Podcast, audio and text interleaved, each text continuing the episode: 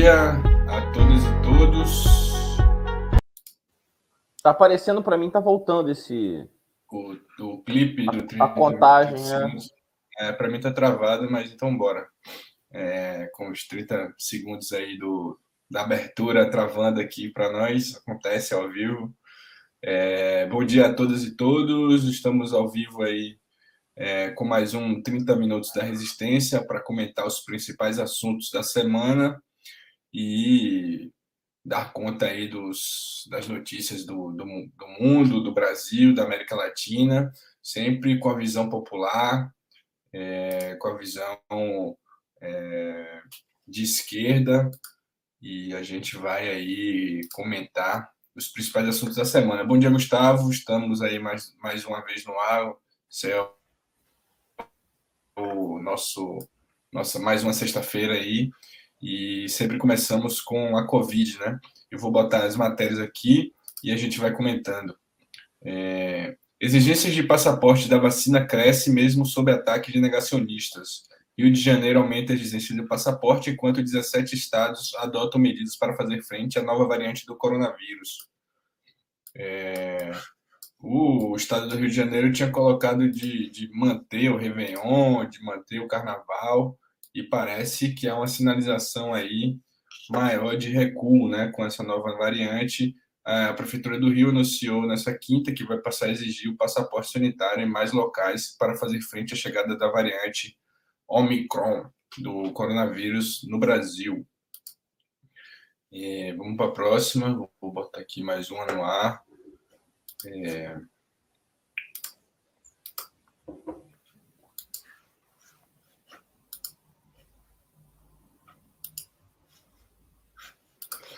Internacional agora.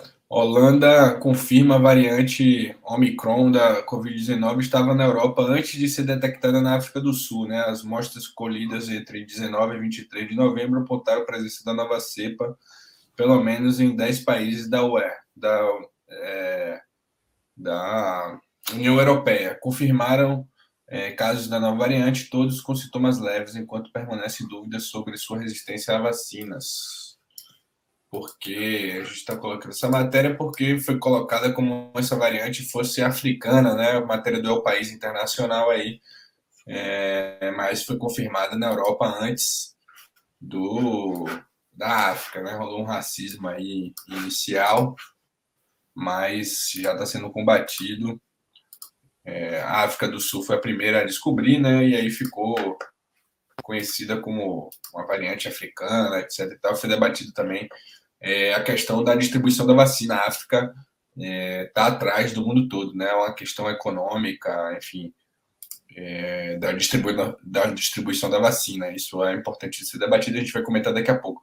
E aí, é, mais uma aqui, matéria do G1. É, Réveillon de 2022, cidades descartam eventos ou shows. Aracaju, Belém, Brasília, Campo Grande, Cuiabá, Florianópolis, Fortaleza, João Pessoa, Natal, Palmas, Porto Alegre, Recife, Salvador, São Paulo, São Luís e Vitória anunciaram o cancelamento total parcial dos eventos. Gustavo, esse novo cenário aí de a gente pensava que é, com o avanço da vacinação, e o Brasil é um dos países que mais vacinaram é, depois do, do é, depois do negacionismo inicial aí do governo Bolsonaro, o SUS resistiu e fez uma boa campanha de, de vacinação, mas há incertezas mundiais, né? É, com uma nova, uma nova onda aí de não vacinados pelo negacionismo, enfim, pela falta de distribuição de vacinas adequadas pelos sistemas, inúmeros sistemas é, de saúde aí que não é o SUS, mesmo países desenvolvidos, um novo cenário aí de incerteza sobre o coronavírus e um possível é, ano que vem de incertezas, né? Um, já estamos no final de 2021 e parece que o início de 2022 tem certeza em relação ao coronavírus. Bom dia, Caio. Bom dia a todos que estão nos ouvindo, nos vendo também pelo Facebook, pelo Twitter, pelo YouTube. É, acredito que a nova variante ela é uma surpresa para todo mundo, né? Surpresa sim, né? É, banho de água fria. As pessoas sabiam que novas variantes poderiam surgir, o, o vírus poderia se mutar, mas é, havia uma expectativa muito grande de que a gente avançasse é, no, no, no, próximo ano de 2022 com, alguma, com certa tranquilidade ou com, com um cenário mais controlado né, de controle da pandemia e que isso não afetasse a vida das pessoas né, de maneira direta. E não está colocado aí, isso está colocado agora é, de maneira diferente, é, já tem efeito na economia, né, a economia ela já sente o impacto disso. Eu estava vendo as reportagens dos meios de comunicação aí, CNN, Globo News, falando né, da, da, da, operação das bolsas de valores no mundo todo. Há um efeito né, já econômico nesse processo, é, mas trazendo aqui para o Brasil um mercado importante, que é o mercado do turismo, já vai surtir, vai, vai surtir efeito do mercado do turismo, no mercado da rede hoteleira, por causa das festas de Réveillon, e já se discute a questão do carnaval, né? É, evidentemente que essa questão ela tem que ser tratada com muito cuidado, né? É, e há uma já uma divergência na sociedade em geral, eu, pelo menos é o que eu mapeei, que é da há uma pressão muito grande de setores conservadores, eu acho interessante isso, querendo acabar com o carnaval. Eles já miram o carnaval como se fosse, do ponto de vista é, moral, né, do carnaval como o, o, o, o será o vilão, né, da, da, da pandemia, sendo que né, a, a sociedade toda se abriu, né? O estádio de futebol, os cultos evangélicos, enfim, qualquer outro tipo de espaço da sociedade, ele está ele tá aberto, né? Então, não sei por quê, por que motivo, aliás, até sei por que motivo, mas de maneira extemporânea já se a, já, já buscam né, o carnaval como uma referência para que é, seja proibido, né? Então, isso é uma questão importante. Acho que é, é, o Rio de Janeiro aqui, o Eduardo Paes é, lançou aí o passaporte, uma, restringiu né, é, a entrada em uma série de locais é, através só pode entrar através do, do passaporte, mas estranhamente, um debate que a gente vem fazendo aqui, a gente que é da educação, ele não restringiu o passaporte nas escolas, né? né pro, pro, é uma coisa muito interessante, né? Então você você tem passaporte para entrar na boate, porque é perigoso estar na boate a princípio, mas na escola não. É uma coisa estranha a beça, né? É, no metrô, o metrô continua lotado, né? Não tem passaporte, né? Enfim, é uma coisa bem, bem, bem, bem estranha. Então, o fato é que ainda é cedo para dizer qual é, qual vai ser o resultado dessa nova variante. A verdade é essa. A gente não sabe ainda qual vai ser o resultado é, é, dos próximos dias que vai se indicar. Ainda não tem confirmação se a variante é mais leve, estão dizendo que ela é mais transmissível, né? É, se ela é só, só mais transmissível, é um problema menor. Se ela é transmissível, mais transmissível no mesmo grau é, de potencializar é, infecções, mortes e tudo mais, aí a situação voltamos a estaca zero né, e dependemos de uma nova um reforço da vacina. Acho que tem que acelerar o reforço da vacina e o que você falou é importante. O Brasil é, os índices diziam já que a população queria tomar vacina. Um dos mais altos índices do mundo, a vontade da população tomar vacina. Quando a vacina foi disponibilizada, todo mundo tomou.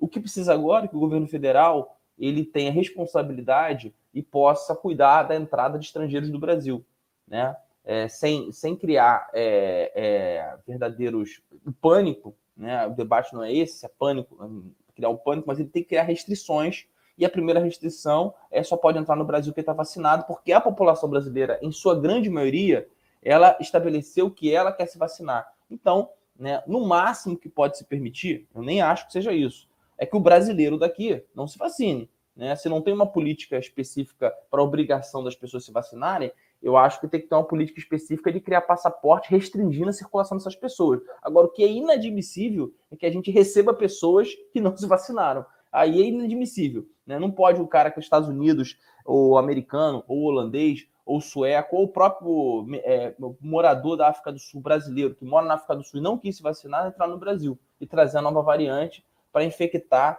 a, a, população de Caxias, São Gonçalo, São João de Meriti, são as cidades aí que não têm estrutura de saúde. É isso, Gustavo. Só para a gente botar uns dados aqui, são mais de 22 milhões de casos da coronavírus no Brasil, é, 615 mil mortes. É, tem caído né, esse número diário aí de mortes com a, com a vacinação. Pelo menos uma dose, mais de 164 milhões de brasileiros, totalmente vacinados, 134 milhões de brasileiros. Receberam a dose de reforço, 16 milhões de brasileiros. Né?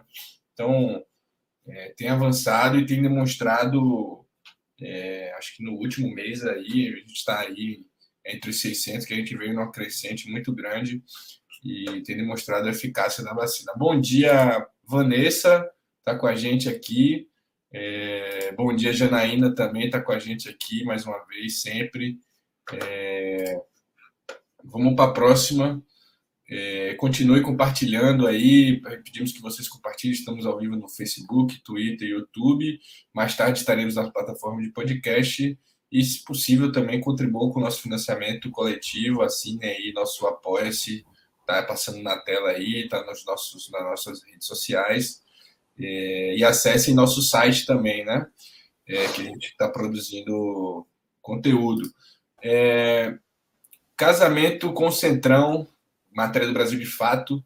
Casamento com Centrão, Bolsonaro se filia ao PL com multidão de engravatados e, e, engravatados e poucos fãs. Evento de filiação teve acesso negado à imprensa e paródia de baile de favela com letra que ataca as mulheres. É, nada diferente, né, sobre a terra, numa filiação de, do PL após vá tomar não sei aonde com o Valdemar da Costa Neto e tudo. E rolou essa filiação aí. E o Flávio Bolsonaro, foi um vídeo que meio que viralizou essa semana, é, atacando Moro e Lula, né? E, e, falando em corrupção do lado de Valdemar da Costa Neto, né? Hipocrisia do Flávio Bolsonaro, rachadinha, mansão, milícia, envolvimento com tudo isso, falando de corrupção dos outros é refresco, né, Gustavo? Eu vi o evento, ele aconteceu, eu vi ao vivo, né? É, foi foi é, é, veiculado pela CNN, a Globo News também passou, mas a CNN eu vi a fala do Bolsonaro, vi a fala do Valdemar da Costa Neto e do, do aquele pastor, pastor, não, aquele senador Jorginho, lá do. Esqueci o sobrenome dele. Jorginho Melo, né? É Jorginho é, Melo. Lá de Santa Catarina. É, foi um evento bastante lá, é, bolsonarista, com umas falas do Bolsonaro bastante deslocadas mas é, no padrão para o que o público dele gosta, né? É, a ida do Bolsonaro para o PL é, significou uma volta às raízes, né, oficialmente, a ida do PSL numa lógica mais ideológica, né, com caráter, com alguns temas é, de enfrentamento ideológico, eu acho que vai perder força agora, né? Essa galera do PL, ela, ela gosta de dinheiro, vamos falar sério, não gosta muito desse negócio de ideologia, de de né, posicionamento é, político sobre determinados temas. Eles querem é ficar na máquina pública, que é um, um modo de operar, né, o modo de vida deles, né? Está nas estatais, está no, tá, tá, enfim, no espaço de poder que possa circular recursos que servem para sustento deles e serve também para garantir a reeleição, né? Seus cargos, seus postos. Então eles controlam uma máquina pública e o Bolsonaro viu que é, esse negócio de ficar falando mal da esquerda, escola sem partido. Tem público, a gente não pode negar isso, mas é um público insuficiente para ele ganhar a eleição. E ele quer ganhar a eleição, certo? As forças que estão com o Bolsonaro hoje, é, mesmo alguns que são ligados a esse perfil mais ideológico, querem continuar no poder e fizeram uma movimentação para o PL. Quero lembrar que essas movimentações têm um, um, equívoco, às vezes, que ocorre pelo menos a minha impressão, de que essas movimentações necessariamente o farão Bolsonaro perder a uma ala direita, mas pode até perder alguma coisinha, mas eu, não, eu acho que é uma movimentação que acrescenta ao Bolsonaro força, tá certo? Porque esses caras são profissionais da política. São, é, Valdemar da Costa Neto tá aí quanto tempo? Ele é preso, solto, é tipo o Roberto Jefferson. É preso, solto e volta, e depois volta para uma estatal, volta para presidente do partido, ou seja, são profissionais da política que estão é, dispostos a, a, Eles controlam uma máquina. Então, eu acho que isso fortalece o Bolsonaro, a, a, a princípio, fortalece o Bolsonaro. Né? É, essa história da corrupção, é, é, esse, esse setor do PL, eles têm voto, eles têm é, expressão na sociedade, pela própria máquina partidária que eles criam, e eu não sei se isso vai ter feito na base do Bolsonaro. Como não teve na base do Lula, por exemplo, para dar um exemplo aqui, que é parecido, é parecido, quando o Lula abraçou lá o Maluf para eleger o Haddad. Assim, não modificou nada do ponto de vista do, dos votos petistas, que já votavam no PT em São Paulo, e acrescentou, sei lá, um setor ali da, do, do centrão, o centrão que se organizava em torno do Maluf na época e que foi decisivo para eleger o Haddad ali, na, na, compôs, né? Não sei se foi decisivo, mas compôs ali. Então eu acho que a gente tem que verificar esse processo como processo de fortalecimento. Agora todo mundo vai migrar para o PL. Outra coisa, eu vejo aqui no efeito do Rio de Janeiro alguns prefeitos, deputados que são né, de uma linha bem moderada estão no. O governador do, do Rio estava lá no evento, né, Gustavo? É, teve, o governador do Rio é do partido, prefeitos de algumas cidades aqui né, da Baixada Fluminense são do PL, ou seja, vai haver uma migração para o PL e, daqui, e, a gente não sabe exatamente é, qual musculatura o PL vai ter já com o Bolsonaro, mas eu, eu, eu acho que em março, quando tiver a janela, vai ser forte. O partido vem forte, né? Ele vai ser o maior partido da Câmara dos Deputados, com certeza, porque eles, a entrada do Bolsonaro, pouca gente saiu, pontualmente saiu. Tami, né? o cara lá de, de, de, Manaus, que é opositor ao Bolsonaro, mas de resto ele vai agregar o setor que vai sair do PSL, eles vão lá para 60, 70 deputados, vão se transformar no principal partido da Câmara, o que demonstra força, sem dúvida nenhuma e que a eleição, como a gente vai falar daqui a pouco, vai ser acirrada, né? Então o Bolsonaro ele, ele, ele volta às raízes né, no centrão né, e se fortalece aí para o processo eleitoral. Boa, Gustavo. É, vamos para a próxima, então. É, A aprovação do governo Bolsonaro cai para 19%, nível mais baixo desde que chegou ao Planalto. Matéria do País, pesquisa Atlas mostra que a aprovação à figura do presidente chegou do presidente também chegou ao índice mais baixo, 29,3% dos brasileiros aprovam seu desempenho. Corrupção, inflação e desemprego são as maiores preocupações da população. Está é, tá aí o, o, o gráfico né, da, da avaliação do governo do presidente Jair Bolsonaro.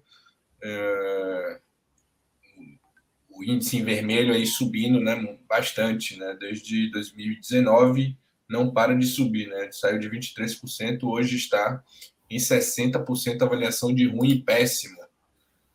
É, a desidratação da popularidade já aparecia em outras sondagens, né, mas é, essa sondagem agora mostra uma consolidação maior, né? 59, porque, enfim, tava, às vezes variava, né? Subia, descia, e agora está mostrando ali 53, desde que subiu de 53, 59, 61, 60, né? Está é, tá mostrando que, apesar de ter uma resistência, né? Bolsonaro mostra-se resistente, mostra-se um candidato forte, como o Gustavo é, colocava ali, mas há uma esperança aí, né, de, de uma possível derrota de Bolsonaro no ano que vem, né, Gustavo?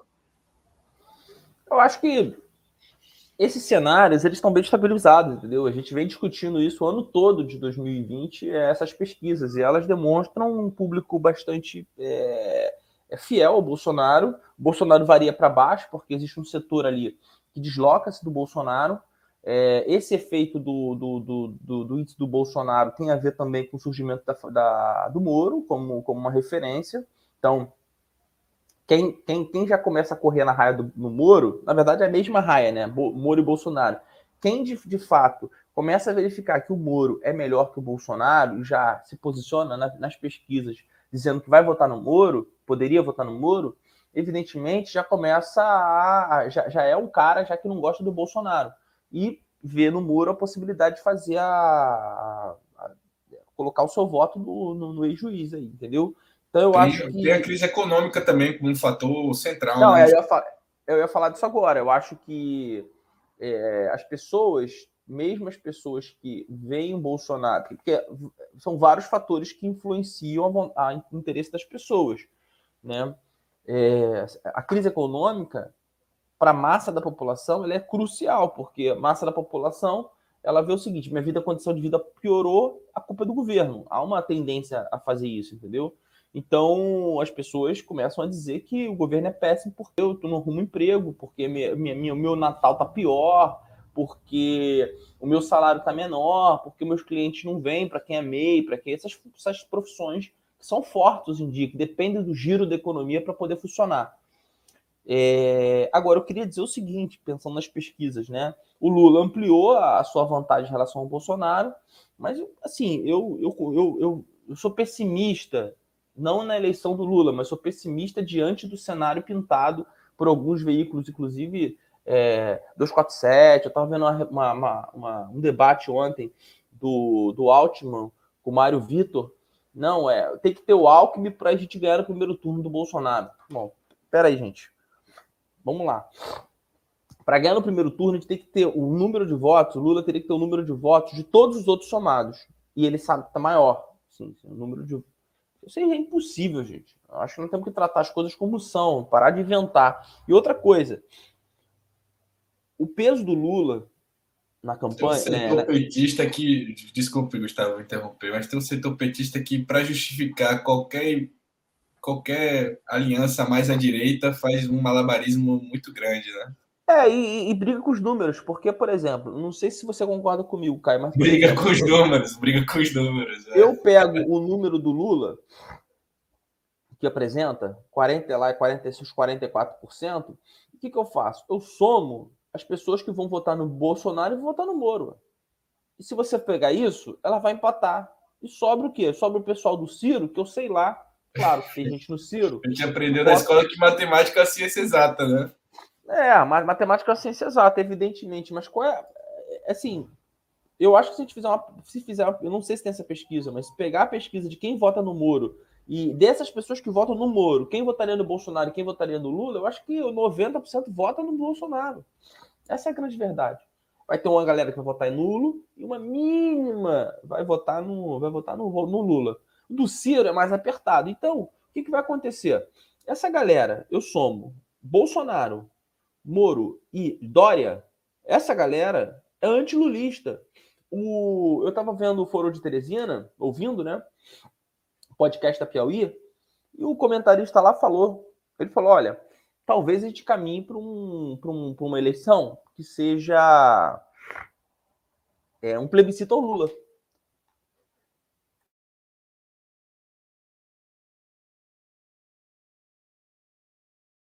Desculpa aqui, tive que espirrar. É um plebiscito ao Lula.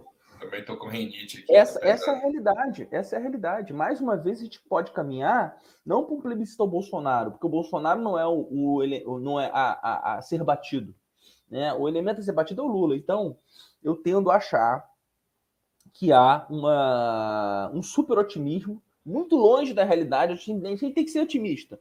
Eu não estou dizendo isso mas muito fora da realidade, criando um cenário que não existe. Vem denunciando isso aqui, quase denunciando, certo? Um cenário que não existe. A eleição vai ser apertada. O Moro, ao final, se, se não ele, mas o público dele vai votar no Bolsonaro e vai ser pau a pau numa, numa eleição que possivelmente vai ser muito parecida com Dilma versus Aécio, que é a divisão que o Brasil apresentou desde 2014, com diferença de 2, 3 milhões de votos, e que vai fazer diferença se, os, por exemplo, os títulos de eleitores, como milhares na Bahia, foram cortados na véspera da eleição passada, quando eles proibiram que milhares e milhares de eleitores não votassem porque estavam com título, né, sobretudo a população pobre, estavam com um título é, desatualizado. Tudo isso vai fazer diferença no processo eleitoral. Então, eu acho que tem que ter atenção para isso.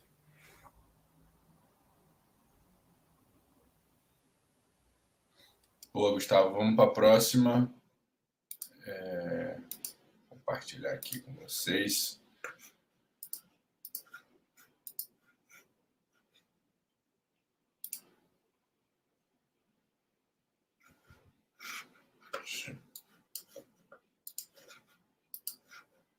André Mendonça celebra aprovação ao STF. Não está aberto, tá.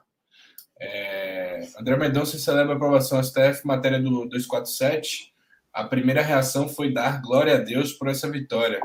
É um passo para o homem Mas, mas na história dos evangélicos no Brasil é um salto, um passo para o homem, um salto para os evangélicos, disse o ex-ministro da Justiça e ex-advogado-geral da União.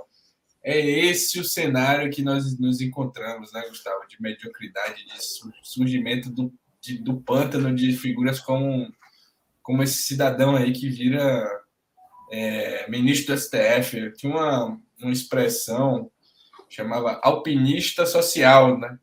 É, mas era na época do Lula, quando a classe D virava classe média, assim, era um, um alpinista social do bem. Agora a gente tem um alpinista social do mal, né? Uma mistura de mal com atraso, com pitadas de psicopatia indo ao STF, né? Já, já tem alguns elementos lá, e aí bota mais um pesado, né, Gustavo? É, eu vi a, a, uma parte da sabatina, é, vi a repercussão da sabatina, a, a, a posição do a posição do do Contarato, né? Quando ele disse que o Brasil precisa de um ministro terrivelmente democrático. O sensacionalista fez uma brincadeira dizendo que é, pessoal do, do, que treina atores, né? Treinou o, o André Mendonça, tá, as turmas estão lotadas, ou seja, tá todo mundo vendo que aquela essa sabatina aí que ele fez hum, tá longe de ser o que ele vai ser. Ele vai ser uma, um, uma posição é, moralista no, no, no Supremo Tribunal Federal, correto? Esses temas, que são temas atuais relacionados à, à moralidade, né? É, casamento LGBT, são conquistas né, da, da democracia, né, a questão das cotas, isso vai ter efeito, esse cara pode chegar lá e produzir liminares né, que, que, que, que, que brequem esses direitos, né, é, criando uma espécie de fato novo, porque, por exemplo, a questão LGBT ela foi decidida já, mas o Supremo Tribunal Federal ele pode mudar sua posição, depende da mudança da, da, da, da, da Constituição da, da, da, turma, né, do, do, do, do né, da, do pleno, enfim, eu acho que ele com relação a, a, Eu vi muita reportagem dizendo, estava vendo um camarote na Globo News, ele falando que o Bolsonaro estava um pouco ressabiado, porque via no André Mendonça alguém que tinha uma posição muito pró-Moro do que diz respeito à questão da corrupção. E como a turma do Bolsonaro é, é o Valdemar Costa Neto, certo? Então, não precisa dizer mais nada, né? Bolsonaro, como o Flávio Bolsonaro está envolvido quase sempre nesses problemas de rachadinha, ou seja, depende de decisões do Supremo Tribunal Federal que não sejam né, é, decisões que é, essa condenação em segunda instância, isso nada disso interessa o Bolsonaro. Então, essas decisões aí que atacam o direito de defesa também são decisões que o Bolsonaro fica atento. Então ele ficou preocupado e o Camarote chegou a falar, essa informação eu não tenho, mas foi uma avaliação dele lá que da Globo News que olha, Bolsonaro não correu atrás para o cara ser virar ministro. Deixou acontecer. Não fez esforço, né? E o resultado foi, foi, foi patético. Pô. 32 senadores apertaram lá o dedo lá, falando que ele não poderia ser um recorde, né? Pensar que o Cássio Nunes passou com 10, é, 10 negativas, né? Recentemente.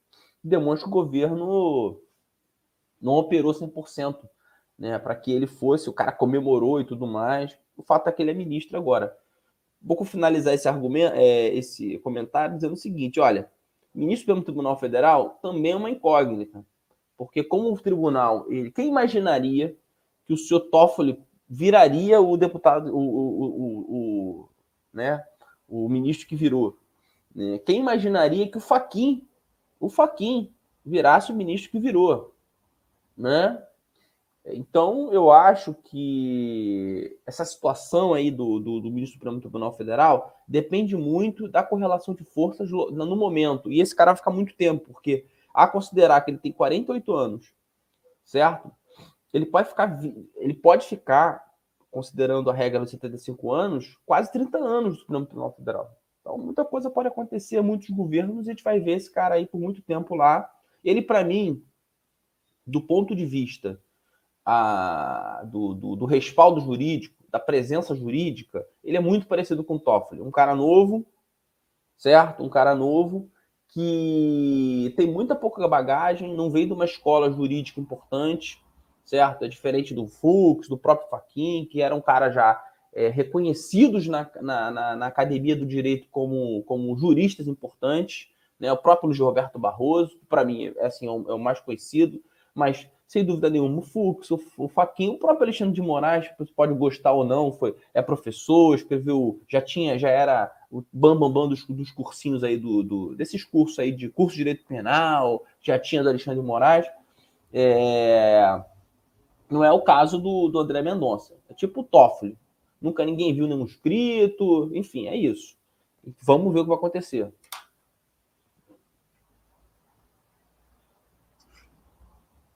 É, STJ falando aí em, direito penal, STJ anula condenações impostas em matéria do UOL.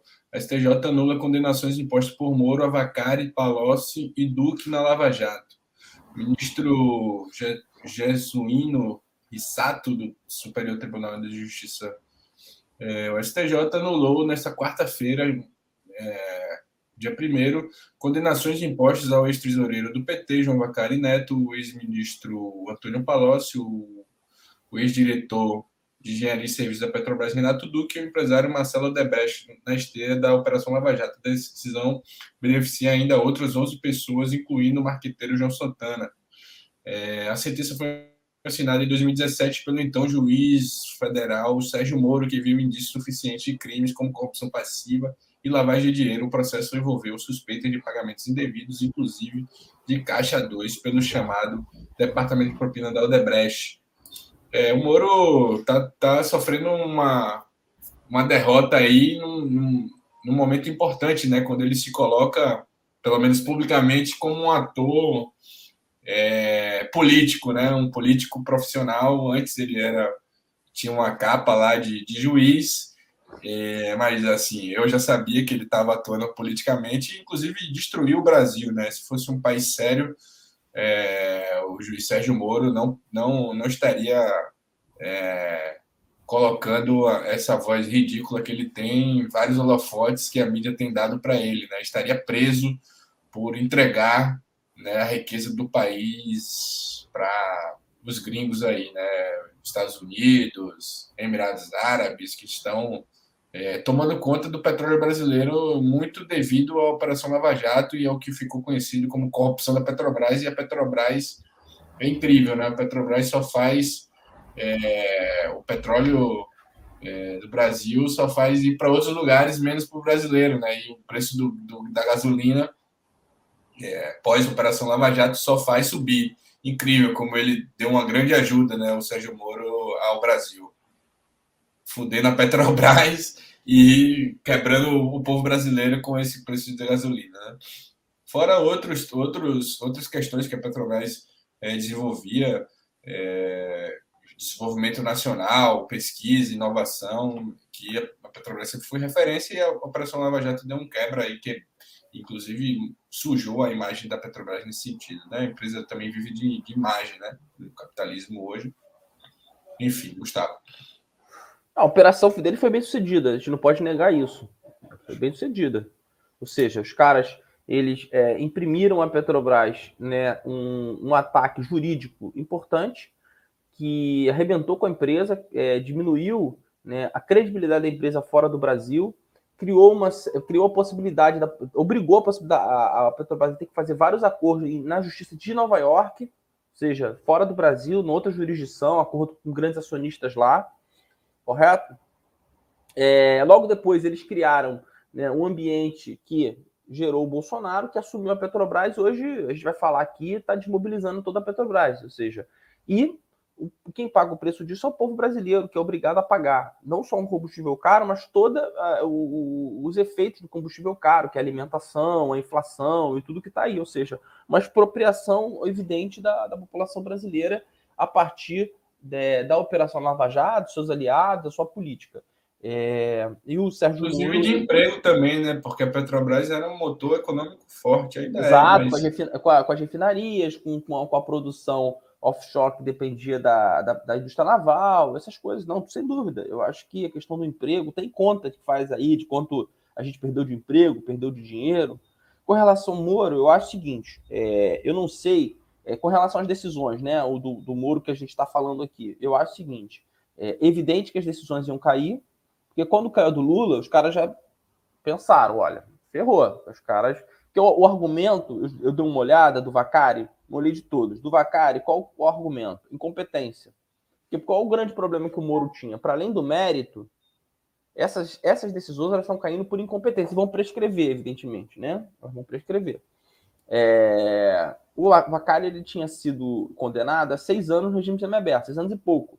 Só que o Moro julgou. E o, e o Moro, quase todas as decisões do Moro, quase todas, ela, ela cai pela incompetência na medida que ele era o juiz da Vara Federal de Curitiba, ele julgava casos, é, crimes que eram cometidos em outros estados. Sob um argumento frágil de que é, é, essa história né, de que atraía, a, a questão era atraída, uma grande uma grande mentira. Vestiu a capa de super-herói, né?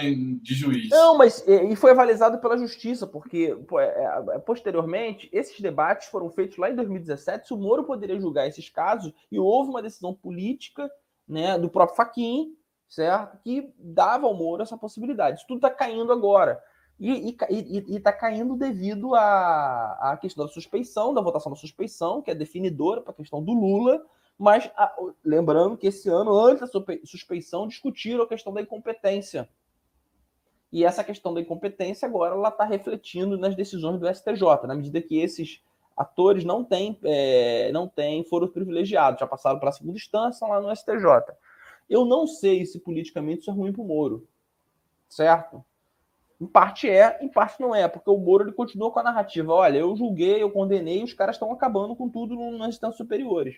Porque a construção que ele faz é exatamente essa, do juiz de primeiro grau que toma decisões e que são modificadas nas, nas esferas superiores pelo avanço da política, pelo, pela pressão, pela operação política que é. Então ele vai construir isso. Olha, eu julguei, eu fiz meu papel e não posso mais fazer como juiz porque existem instâncias superiores, portanto eu posso fazer enquanto político. Eu acho que a narrativa que ele vai construir é essa. E essas decisões, elas não mudam a posição né, de setores, não mudam claro, isso fortalece a posição de quem dizia de que o Lula e essas, algumas dessas pessoas tinham sido julgadas de maneira inconsistente, equivocada. Agora, veja só, o Caio, eu quero dizer o seguinte: é, teve corrupção. Eu acho que isso.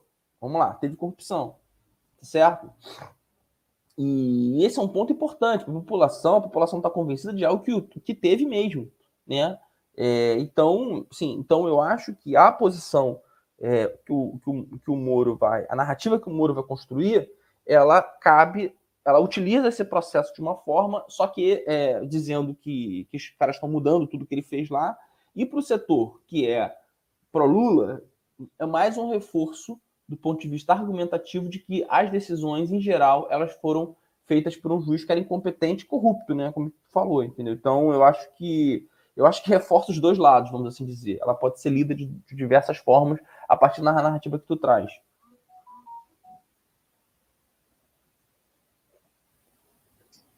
É isso. Vamos para a próxima, então.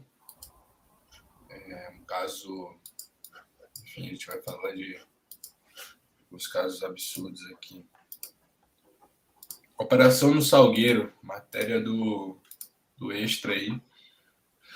É, operação do Complexo do Salgueiro, MPRJ, investiga se a alegação do BOP para entrar na favela era real. É, justificativa do Batalhão de Segurança de Operações Especiais de entrar no Complexo do Salgueiro em São Gonçalo para retirada de policiais em risco na favela será investigada pelo Ministério Público. O argumento preenchia quatro linhas no comunicado enviado pelo oficial do, de dia da Polícia Militar. É, além do resgate de colegas, havia explicação sobre a necessidade de restabelecer a ordem na área conflagrada por causa da morte do sargento da PM Leandro é, da Silva, de 38 anos, do 7 Batalhão de São Gonçalo. É uma, uma, operação questionada né, desde o início, desde, desde antes do, de entrar no cenário BOP, de, do sargento é, morrer, né, antes de, de, de ter esse essa resposta aí, porque tem uma tradição, né, de que morreu, se morreu um policial numa operação absurda, há uma resposta imediata de todo é, o aparato de segurança pública é, do estado do Rio de Janeiro e de outros estados também é, há uma atuação nesse sentido, né, Gustavo? É, a situação a gente acompanha aqui, né, no Rio de Janeiro, o Complexo Salgueiro, que é um, que é um lugar bastante perigoso, assim, controlado, né, pelo Comando Vermelho. Ah, enfim, eu, a, a questão da chacina, ela, ela tem a ver, né, com, com a ação da polícia naquela região, né, que é, atua, né, é, de maneira a desconsiderar o direito, direito da população local, né? E nesse, no caso específico das operações policiais, é, atua em descumprimento da decisão do Supremo Tribunal Federal, né, em liminar da DPF 635, que proíbe operações policiais, a não ser por questões é, extremamente necessárias e de urgência, né? Então, eu vi até ontem um vídeo no RJTV é, da, da FAFERJ, né, da Federação das Favelas do Rio de Janeiro, ao Faquim, pedindo que leve, ao, que leve ao pleno, a Mônica Francisco se pronunciou, tem que levar para o pleno para ratificar. Eu não sei se isso vai resolver, né, porque diante dessa decisão teve duas chacinas já, a do, a do Jacaré e a do é agora do Salgueiro. É, é uma chacina, é, não há vestígios de confronto, vestígios de assassinato, correto? E a milícia fez a festa, por, por exemplo, o Rony Peçanha, eu estava vendo no 247, o Rony Peçanha da cadeia, miliciano da cadeia, ele postou no Facebook, ele não perdeu a oportunidade de postar no Facebook, fizemos uma baguncinha no Salgueiro, fizemos, fizemos, hein, né, para tu ver o clima, né, é, o Cláudio Castro fez brincadeira com, com na, na, na no, no, evento da polícia lá sobre o processo, ou seja, você quando tem esse quando tem esses eventos é, você tem um senso comum que acha que isso é permitido, né? Que em tese quem está na comunidade é, que não tem que ter direito, é, quem quem quem é, quem está nessa condição de tráfico de drogas também não. E mas a, operação em si, quero dizer, é dizer, não foi para acabar com o tráfico de drogas, como tu falou ela não foi para resolver nenhum crime potencial, ela foi para vingar um policial. Ou seja, existem pessoas que são, é, são tidas na sociedade como mais importantes que as outras. Então, é, em, em, em, troca da morte um policial, infelizmente, da morte, né, gente tem que sempre lamentar de um policial em serviço, você faz uma vingança, né? Você utiliza da, da máquina do Estado para produzir uma vingança né, sobre. E aí acaba gerando essa lógica aí de de violência em cima de violência. O resultado para a população é que a população vive um clima de terror, a comunidade é violentada, né? É, as pessoas não, algumas pessoas não conseguiram fazer o Enem porque as escolas que estavam preparadas não conseguiram é, né, ter segurança para fazer, entendeu?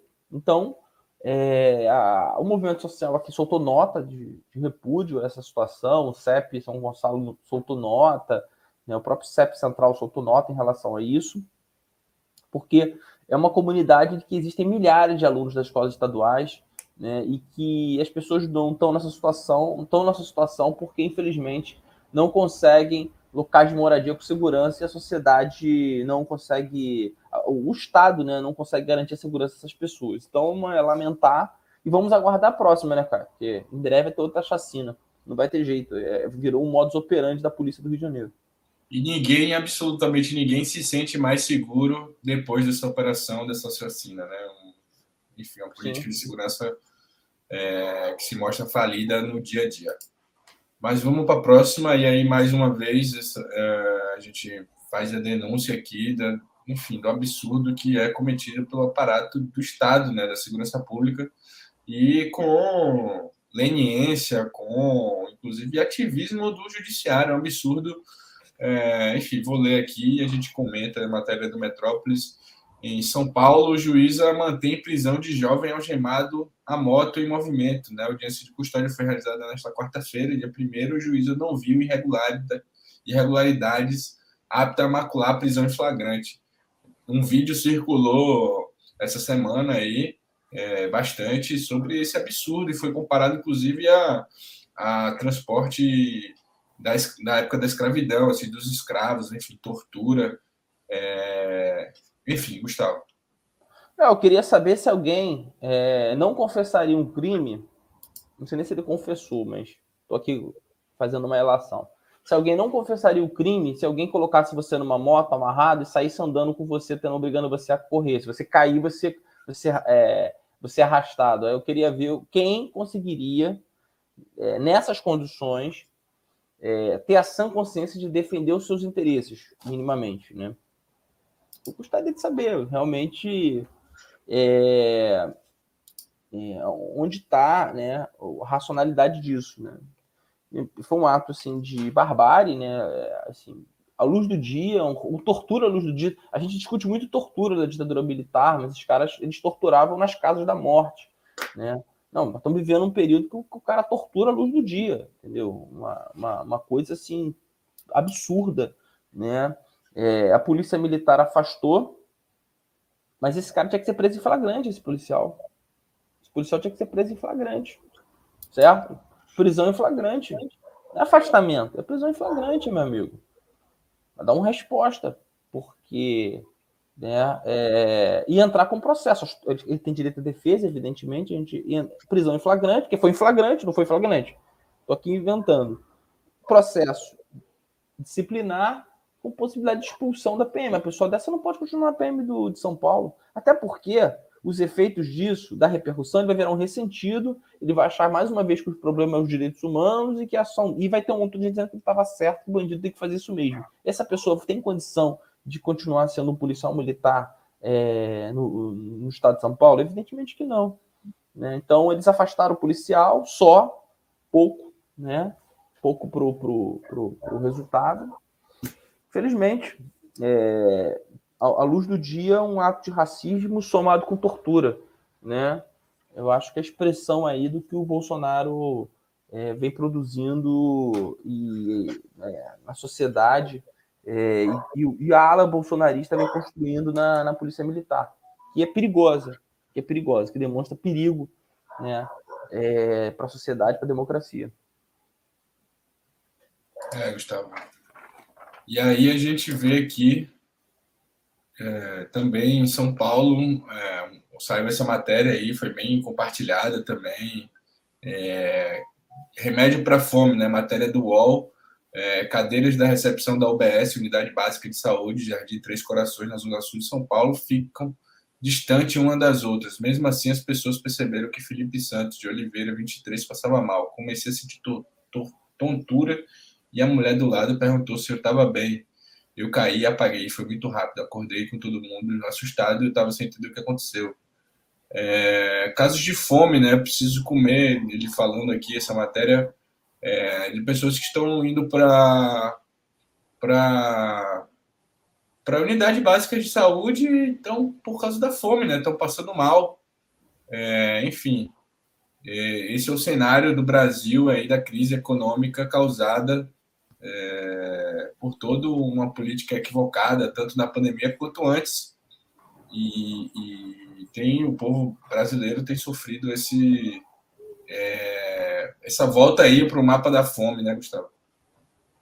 Rapaz, é... a situação vai piorar. A situação vai piorar. Esse é o problema, né?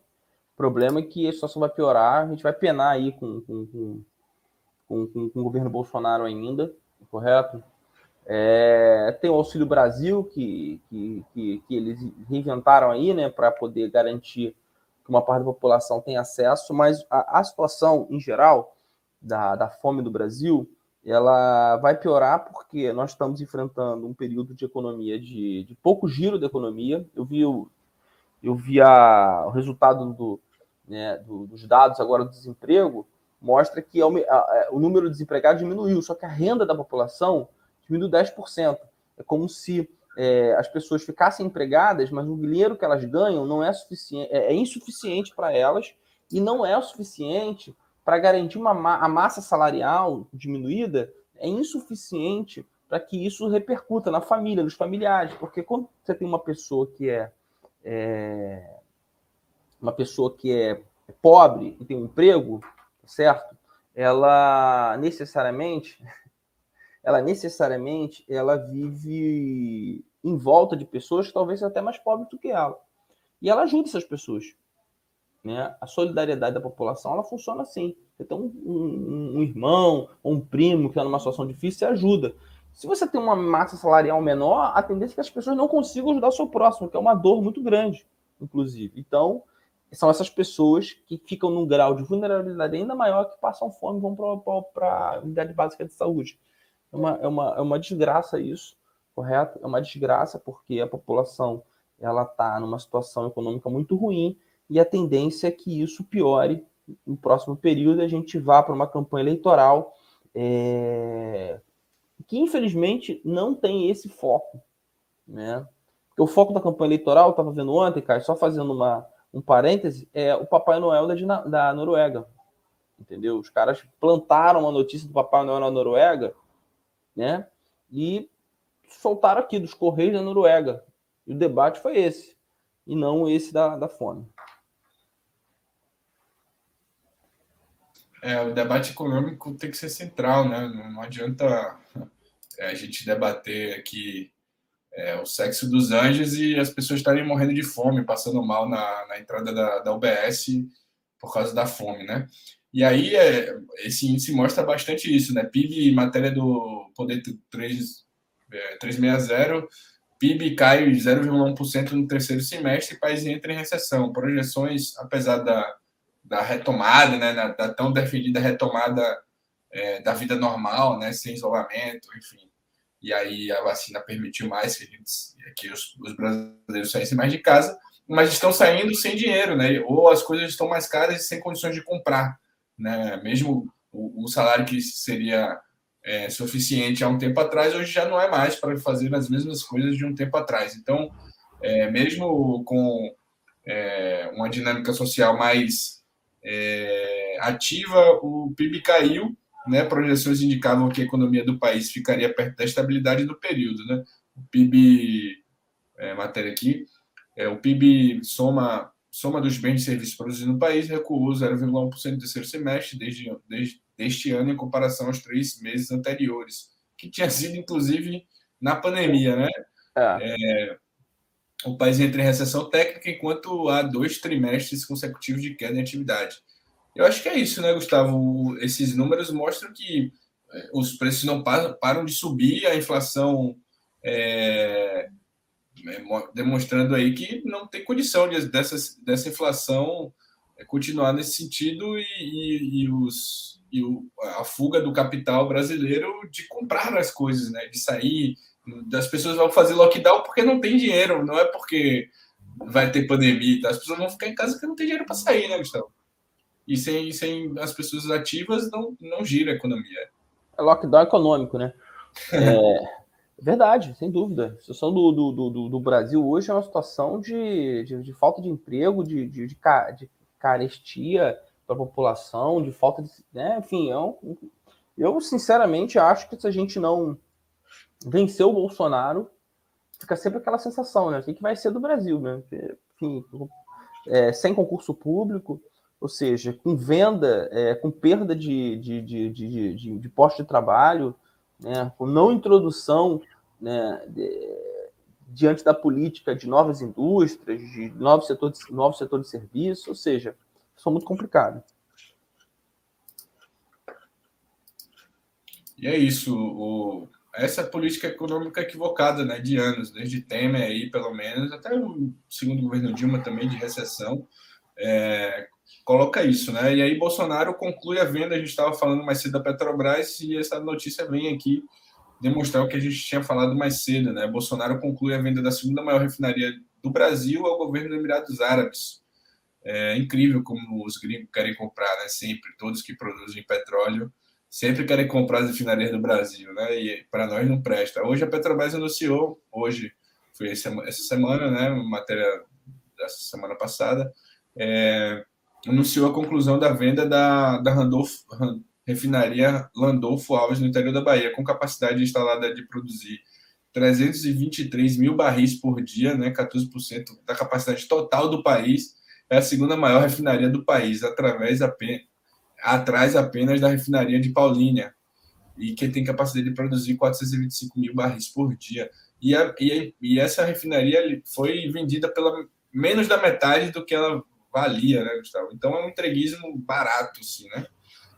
Estamos é, aproveitando aqui também para dizer que é, nossos, quem está acompanhando aqui sempre a gente, Janaína, mandando seus comentários, a é, Ana Vitória também mandando o seu bom dia.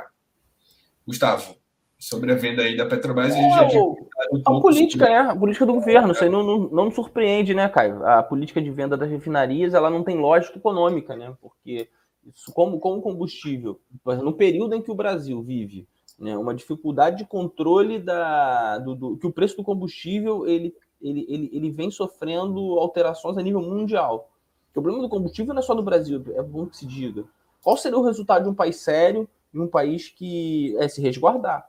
Você poderia, se você tivesse um cenário em que o combustível não fosse um problema mundial, você poderia até, a gente não, não é a nossa posição, mas a gente poderia até discutir a possibilidade de uma refinaria que estivesse dando prejuízo fosse vendida.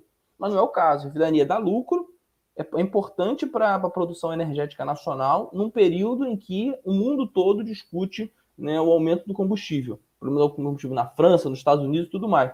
O que, que isso vai resultar? Vai aumentar, vai aumentar o preço do combustível, vai aumentar o descontrole, menos peso do Estado na hora de intervir. Então você vai eleger um presidente que não vai ter condição de construir política pública energética, porque parte desse setor está na mão da iniciativa privada. Né? E, e quando vende, é mais difícil você restatizar, vamos ser franco, né? né? Porque existe uma série de questões de contratos e, enfim, uma, uma problemática. O ideal é não vender, evidentemente, né? Mas o processo de venda da Petrobras, ela não está se dando, é, não vai chegar. Eu acho que eles não vão vender a Petrobras na bolsa de valores. Ó, vamos vender a Petrobras. É isso aí. Você vai desmobilizando a empresa. Uma empresa que tinha os postos BR, uma empresa que tinha a rede de distribuidoras, uma empresa que tinha refinaria, que produzia, que cumpria toda a cadeia de produção de combustível, hoje ela está descaracterizada por, por, por, uma operação lava-jato que utilizou, é, foi, foi, fundamental porque disse que tinha corrupção, né, porque colocou a Petrobras né, diferente das outras empresas de, petró é, de petróleo como se fosse um grande vilão, quando na verdade é um mocinho do, da estabilização né, do, de um país, da, da, da melhora de vida de um país, e depois seguida por um governo entreguista. É, sim, o resumo, eu acho que, acho que todo mundo que está ouvindo o Voz pensa assim também, mas é importante te passar essa notícia porque ela, de fato, é, é assim, é, coloca os elementos, né? Coloca a, o exemplo né, real, né? É, isso tem sentido, Gustavo, de fazer caixa né, no governo para comprar talvez os deputados, enfim, né? Isso à base de apoio. Isso é verdade, também. Também, né? também. É isso, para, sei lá, financiar o garimpo ilegal do Rio Madeira que está aqui. É, enfim, governo de milicianos, né, que a gente está passando em Brasília. É, como um garimpo, matéria do Brasil de fato, estamos finalizando aqui, temos mais dois assuntos para finalizar, esse mais outro. É, como o garimpo ilegal dominou o Rio Madeira e por que é tão difícil acabar com ele. Mineradores clandestinos ouvidos pelo Brasil de fato ajudam a explicar a proliferação da atividade que preda a população ribeirinha. A nova corrida do ouro, que atraiu os olhares é, para o município de Altazes, no Amazonas, na última semana, está longe de ser fato isolado. Ao contrário, é um é sintoma da crescente dependência econômica provocada pela mineração ilegal no Rio Madeira nos últimos anos. É, Gustavo. Não, eu acho que eu estava vendo a reportagem do Brasil de Fato também, falando do Mercúrio, né? Dos efeitos, é, tem o efeito econômico aí, né? O ataque aos indígenas, porque são, não, é, assim, é, é, muito, esse garimpo aí que está aí no Rio Madeira, que foi explícito, né? Foi uma coisa assim, é, é, o tráfico a céu aberto, tipo assim, aquelas coisas assim, feira do tráfico, né? Assim, que o cara chega no meio da rua e começa a vender. É, essas coisas assim, né, que você vê assim que fogem totalmente da realidade. Essa questão do garimpo aí foi mais ou menos isso, né? Né? Os caras perderam a noção. Assim. Os caras, os caras faziam umas balsazinhas. Não, eles fizeram uma cidade do garimpo para ilegal. Assim. assim. Polícia Federal não fez nada.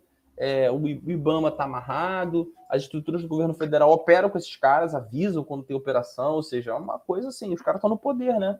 O garimpo está no poder. O garimpeiro, ele é hoje, ele é o cara que fiscaliza o garimpo. Então, você tem uma ideia. Então, uma, uma coisa totalmente fora da, a Polícia é... Federal queimou 30, 30 barcos, na realidade. Fez uma é, de, de, de 300. De, de artifício, 300. né? Provavelmente, é, é, é, aquela velha história, né? O, o, o, traficante sempre deixa um pouco de, de droga para a polícia queimar para dizer que está fazendo alguma coisa.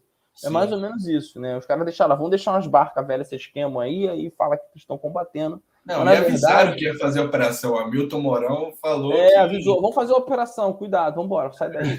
ou seja, avisaram lá, né? E a galera só fora. Então, um triste, é, o ataque ao meio ambiente é gravíssimo, né?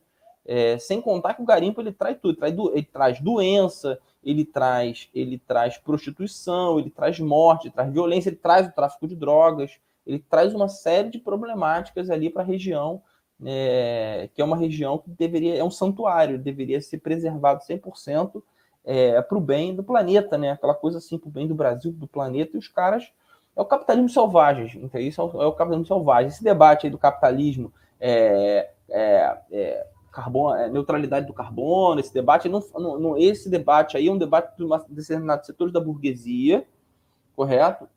Que nesse, nesse, nesse, nesse questão tática pode até estar conosco nesse combate ao, ao garimpo legal. Nós temos que pensar nisso também. Então esse é o capitalismo selvagem. É o cara que é o cara que é, corta a árvore para ficar no sol depois, entendeu? Perder a sombra. Então é uma parada assim totalmente é, sem pensar no amanhã, né? Não tem esse debate, e são esses caras que estão dirigindo o governo federal. Esse é o problema, né? Porque essa galera aí da COP26, dessa burguesia que da COP26, eles estão em outros setores da sociedade, outros partidos, estão nas é, ondas. O capitalista pensando na transição energética, né? Exato. E esses caras não pensam nada é, disso. Não é a turma de Bolsonaro. É a barbárie. Vamos para a última matéria, então, uma matéria super importante, uma vitória aí em tempo de retrocesso do PSOL, MTST e outros movimentos sociais entraram com a DPF, aí Gustavo pode explicar o que é uma DPF depois, é, mas a matéria aí, inclusive, saiu até no valor econômico, né? Suspensão de, de despejos na pandemia protege quase 20 mil pessoas. O estado de São Paulo concentra metade de todas as reclamações de remoções de pessoas por moradia que chegam ao STF né, de 66 decisões sobre o assunto, 34 se referiam ao Estado. A conclusão está presente em, todo, em uma nota técnica feita pela, pelo INSPER, assinada pela Bianca Tavalori, enfim, é, referente à DPF, a, a redução de descumprimento de preceito fundamental 828, que suspende despejos durante a pandemia de Covid. É, Luiz Barroso, em junho deste ano, o ministro Luiz Barroso julgou o pedido ajuizado pelo PSOL relativo a desocupações, despejos e reintegrações de postos. Como resultado, ele suspendeu por seis meses esse tipo de medida. A medida acabaria em dezembro, mas foi renovada até março. Tá.